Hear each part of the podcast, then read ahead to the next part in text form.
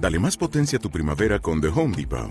Obtén una potencia similar a la de la gasolina para poder recortar y soplar con el sistema OnePlus de 18 voltios de Ryobi desde solo 89 dólares. Potencia para podar un tercio de un acre con una carga. Potencia para recortar el césped que dura hasta dos horas. Y fuerza de soplado de 110 millas por hora. Todo con una batería intercambiable. Llévate el sistema inalámbrico OnePlus de 18 voltios de Ryobi. Solo en The Home Depot. Haces más. Logras más.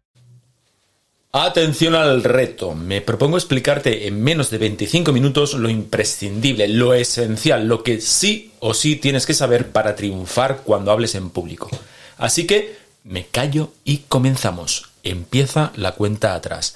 Esto es, créeme lo que te digo, episodio 91.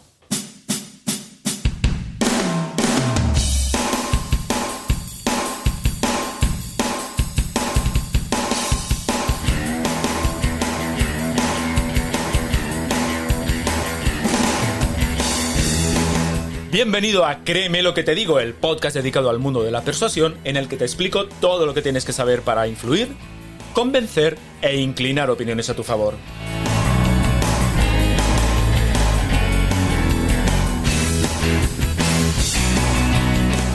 ¿Quieres saber cómo ser más convincente? ¿Quieres aprender a debatir y discutir sin conflictos? ¿Quieres saber cómo hablar en público como un auténtico profesional? Si es así, créeme lo que te digo, este es tu podcast. Soy Óscar Fernández Orellana y te voy a acompañar en esta aventura en la que descubrirás los misterios, técnicas y trucos para llegar a ser un auténtico maestro de la persuasión. ¿Estás listo? Comenzamos. ¿Qué tal estás? Te doy la bienvenida al capítulo 91 de Créeme lo que te digo, el podcast en el que tratamos todas aquellas cuestiones relativas al mundo de la persuasión, el hablar en público y en general, ya lo sabes, las habilidades comunicativas necesarias para influir e impactar en los demás. Hoy me he propuesto el reto de que este capítulo sea una especie de mini curso de hablar en público en 25 minutos o en menos de 25 minutos, algo que te sirva como guía si tienes que realizar cualquier tipo de presentación. Así que no me voy por las ramas porque hay varias cosas a tener en cuenta. Voy a tratar cuatro ejes. En el primero voy a explicarte las ideas que deben guiar el diseño de tu presentación. En el segundo voy a hablarte del papel de la audiencia. En el tercero trataré los aspectos básicos del diseño. En el cuarto, por último, los elementos esenciales a tener en cuenta cuando estás delante del público. Evidentemente no puedo ser muy exhaustivo, ni siquiera lo pretendo. Lo que quiero es hablarte de, como te digo, de los elementos imprescindibles para que tu presentación tenga garantías de éxito. Así que, venga, comenzamos con las ideas generales para el diseño. Estas ideas son algo así como cuestiones que no debes olvidar porque son como las características fundamentales que deben regir el diseño de tu presentación. La primera es que gran parte del éxito de tu presentación está precisamente en el diseño. Si quieres que tu presentación sea un éxito, no improvises y dedica tiempo a, pensar en un buen diseño. La segunda cuestión en este eje es que nadie, nadie, nadie en el mundo viene a tu presentación a escucharte a ti. Me da igual que seas o que te creas un crack mundial en tu materia, o que pienses que lo vas a explicar es la bomba. Nadie viene a escucharte a ti. Las personas nos escuchan cuando hablamos en público porque esperan que lo que les contemos les reporte un beneficio, sea el que sea, sea este el que sea. Y esto me lleva al tercer punto, tienes que conectar con la audiencia. Y esto solo se consigue si diseñas tu presentación poniéndola en el centro y dando respuestas a, dando respuesta a las necesidades de esta audiencia. Aquí el secreto está en ligar lo que tú quieres transmitir con lo que la, eh, lo que la audiencia quiere obtener. Así que te toca buscar ese punto de conexión. El, el, cuarto punto dentro de este eje es eh, evidentemente conseguir captar, dirigir y mantener la atención de la audiencia durante toda la presentación. Y esto es sumamente complicado, esto es sumamente difícil y, y me temo que cada vez lo es más. ¿Cómo se consigue? Bueno, la idea fundamental es que si lo que cuentas es relevante para la audiencia es más fácil que te presten atención. Pero me temo que la cosa no es tan sencilla, porque ya me has escuchado decir en otros capítulos del podcast que a nuestro cerebro le encanta divagar. Y si no logramos atraerlo y fijarlo, corremos el riesgo de perderlo. Hay varios elementos que te ayudarán a fijar la atención de la audiencia. Por ejemplo, una vez más, una estructura narrativa clara y fácil de seguir. Tener una, muy clara la idea que quieres transmitir y hacerlo a través de una buena argumentación con, por ejemplo, eh, historias, anécdotas, eh, unas ayudas visuales atractivas, hacer buenas transiciones entre las diversas partes de la presentación y sobre todo una cosa muy importante, sobre todo para las personas que realicéis presentaciones técnicas a audiencias que no lo son, adaptar la presentación al lenguaje y al nivel de la audiencia. La manera más sencilla de perder una audiencia es conseguir que no te entiendan. Quinto punto de este primer eje. Y además esta cuestión es, es, eh, es relevante. Fíjate, sé breve, lo más breve posible. Si tienes una hora de presentación, prepárala como si solo tuvieses 30 minutos. Nunca, jamás nadie, o casi nadie, se quejó de que una presentación buena fuese breve. Pero sí que la gente se queja de que una presentación puede ser muy larga. Si es muy larga, sobre todo si no es una buena presentación, la gente se va a quejar. Sexto punto. este es el último punto de este eje y también lo dedico a una cuestión que para mí es clave. Una presentación solo, solo, solo puede tener una única idea central. Una idea central es la tesis de la que me quieres convencer. Es el leitmotiv de tu charla. Si incluyes más de una idea central, lo único que vas a conseguir es despistarme. La idea central es, que, es lo que aquello que em, desarrollarás a lo largo de tu presentación. Seguro, hay más cuestiones a tener en cuenta, seguro que sí, ¿eh? pero en este apartado, eh, si tienes estas que te acabo de decir, ya estás en el 5% de personas que saben cómo hacer una buena presentación. Así que vamos al siguiente eje, vamos al siguiente bloque, el papel de la audiencia. Como te he dicho eh, anteriormente, toda presentación tiene sentido en tanto en cuanto hay una audiencia que nos escucha. Por tanto, igual que un actor o una actriz existe porque existe un público, tu presentación existe porque existe una audiencia a la que te diriges. Pero, ¿cuál es tu rol? ¿Y cuál es el rol de la audiencia en una presentación? Mira, si esto fuese Star Wars o, la Guerra de las Galaxias, como se llamaba en mi época, cuando yo era pequeño, tu audiencia es Luke Skywalker y tú eres el maestro Yoda. Dicho de otra manera, tú eres el mentor o la mentora que enseña cosas útiles y beneficiosas al héroe. Y el héroe es la audiencia. No eres tú. Ahora toca conocer a la audiencia. Para que tú puedas adaptar tu mensaje tienes que, eh, conocer a la audiencia para eh, posibilitarlo. Pregúntate quiénes son, qué necesidades tienen, qué desean obtener de tu presentación, qué objetivos persiguen, qué piensan a priori sobre el tema que les vas a explicar, etcétera, etcétera, etcétera. En definitiva, ponte en su lugar y averigua quiénes son y qué quieren. Por último, hay una última cosa que tienes que decidir y es qué objetivo tienes para tu audiencia. Fíjate, cualquier objetivo que te plantees pertenece a una de estas tres categorías. ¿Quieres generarles un estado emocional determinado? ¿Quieres inculcarles una idea determinada? O quieres que lleven a cabo una acción concreta o que dejen de hacerlo. Sea lo que sea que quieras, tenlo claro. ¿Por qué? Porque si no lo tienes claro vas a empezar a divagar. En cambio, si tienes claro tu objetivo, va a ser mucho más fácil para ti decidir qué incluyes dentro de la presentación y qué no.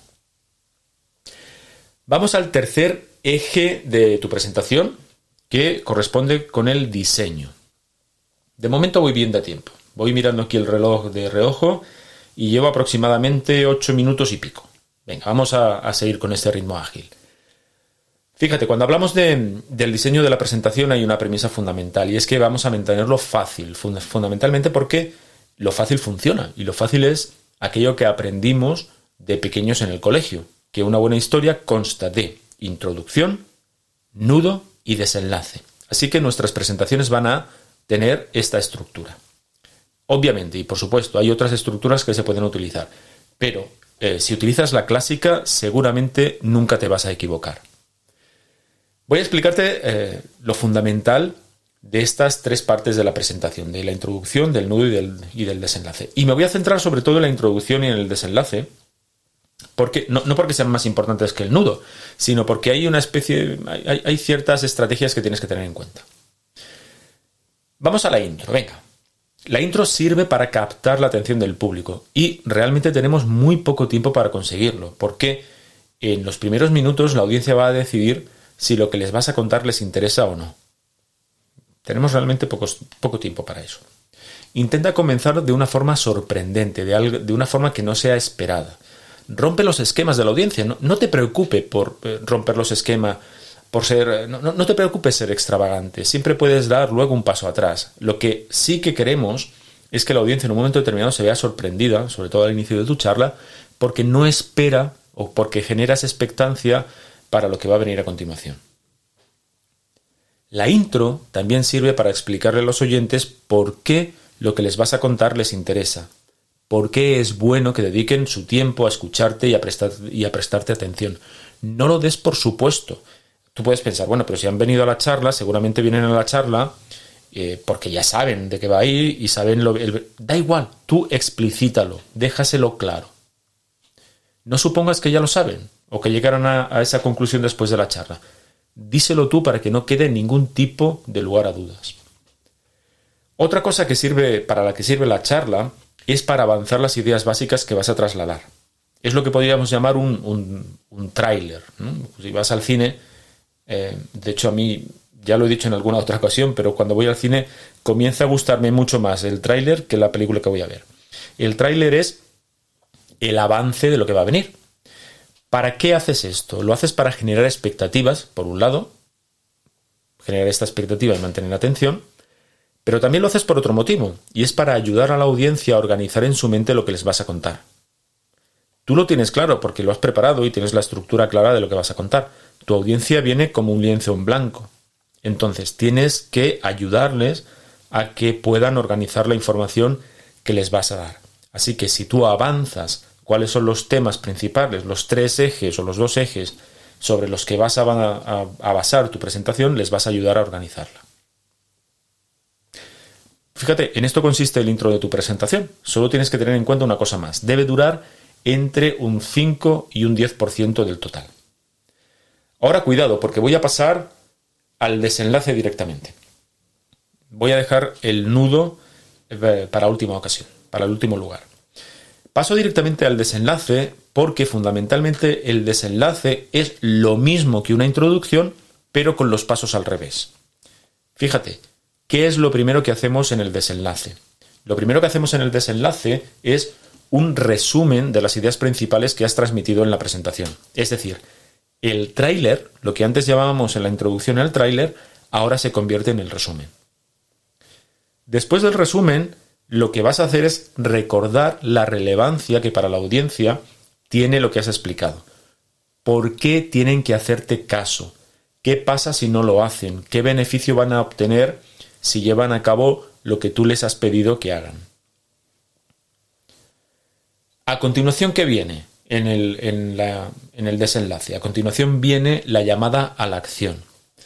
Tienes que decirle a la audiencia qué tienen que hacer, ¿Qué les pides que hagan? Recuerda una cosa, recuerda que el fin de una presentación es convencer de algo a alguien, pero no porque sí, sino porque quieres que pasen a la acción de alguna manera. Así que tienes que explicitar, tienes que decirles qué les pides. Por último, el cierre del desenlace corresponderá, si quieres, con una especie de frase impactante, algo que recuerden como colofón a la presentación. Hazlo, pero recuerda que tiene que ser algo realmente impactante para que quede en la memoria de la audiencia. La frase impactante es algo así como el regusto final que vas a dejar, así que dedica tiempo a pensarla bien. Y si crees que ya has acabado, tengo que decirte que no. Tu presentación, hablando del desenlace, siempre, siempre, siempre tiene que acabar con esta palabra. Gracias. Y no te lo digo porque sea una cuestión de educación, sino para dejar bien claro que has acabado. Hay veces, no sé si, te, si has asistido a alguna presentación de este tipo, que, la audiencia no tiene claro si, el ponente ha acabado o no. Se produce un, momento casi casi de incertidumbre en el que no sabes qué tienes que hacer, no sabes si tienes que aplaudir o no sabes si el ponente o la ponente va a seguir hablando.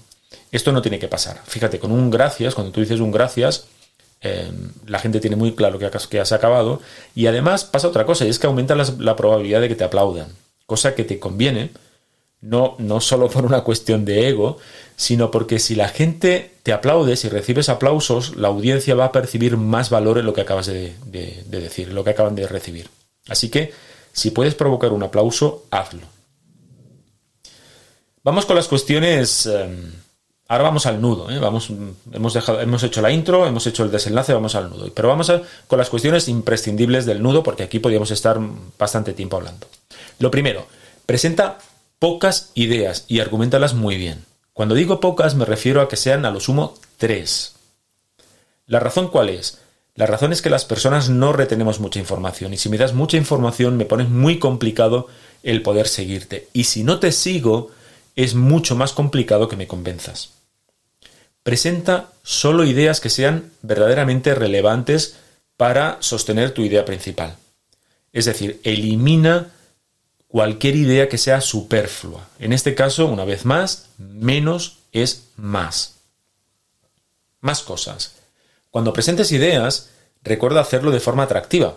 Pon ejemplos, cuenta anécdotas, explica metáforas y por encima de todo, recuerda que la audiencia, o, perdón, recuerda a la audiencia por qué es importante lo que estás diciendo y de qué manera les afecta.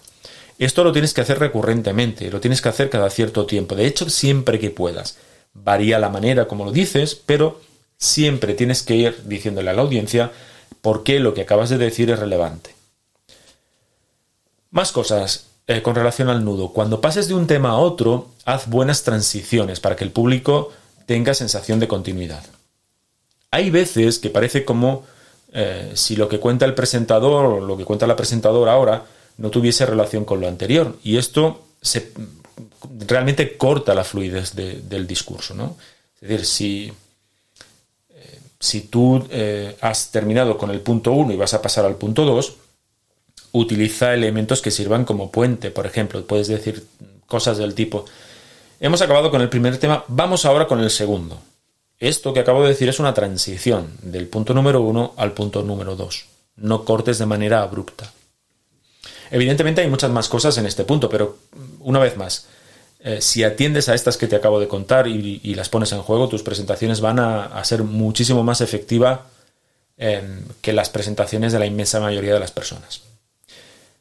Vamos al último eje, vamos a las cuestiones básicas encima de un escenario o delante del público. Primera cuestión, sobre todo, es algo que mm, mm, a los que nos dedicamos a enseñar a hablar en público nos habrás escuchado decir muchísimas veces, pero es que es realmente relevante. Ensaya, ensaya y ensaya. Ensaya hasta que la presentación surja natural. En muchas ocasiones, cuando ves a presentadores eh, realizando eh, su speech y te, y te gusta cómo lo hacen, te da la sensación de que eso sale de forma natural. Evidentemente sale de forma natural.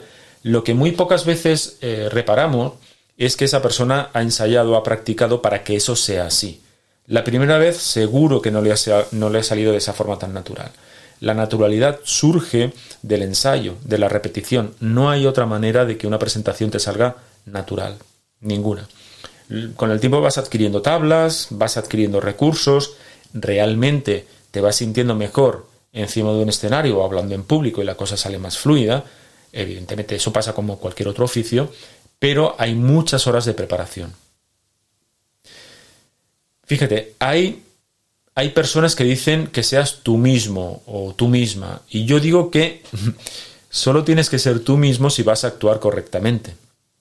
Si ser tú mismo significa que vas a estar delante de la audiencia con una energía baja, con una voz monótona, sin ningún tipo de chispa, por Dios no seas tú mismo. Busca a alguien que te guste y cópialo. Ensaya hasta que eso sea natural. Si tú quieres eh, parecerte a alguien que habla en público, la mejor manera es copiarlo. Pero no te preocupes por copiar. Repite, repite y repite, o como dicen los yankees, Fake it until you make it. Fíngelo hasta que sea natural. Y perdonad por mi acento en el inglés. Otro punto importante es la voz. Modula tu voz para evitar que sea monótona. Varía el ritmo, la velocidad, la entonación. Pero sobre todo, pon intención en lo, que, en lo que dices y sé congruente. Si vas a hablar de algo alegre, demuéstralo con la voz. Si vas a decir algo triste, hazlo con la voz. Si quieres motivar o entusiasmar, no puedes decirlo de la misma manera que si quieres relajar los ánimos. Lo mismo ocurre con el resto de tu comunicación no verbal. Sé congruente entre lo que dices verbalmente y lo que dice tu cuerpo. Otro punto es que tienes que mirar a toda la audiencia. Aunque sean muchos, da igual. Tienen que tener la sensación de que les hablas a ellos, de que les estás contando la historia, la, la charla de forma particular, como si estuvieses tomando un café. Para mí, de hecho, este es uno de los trucos para enganchar.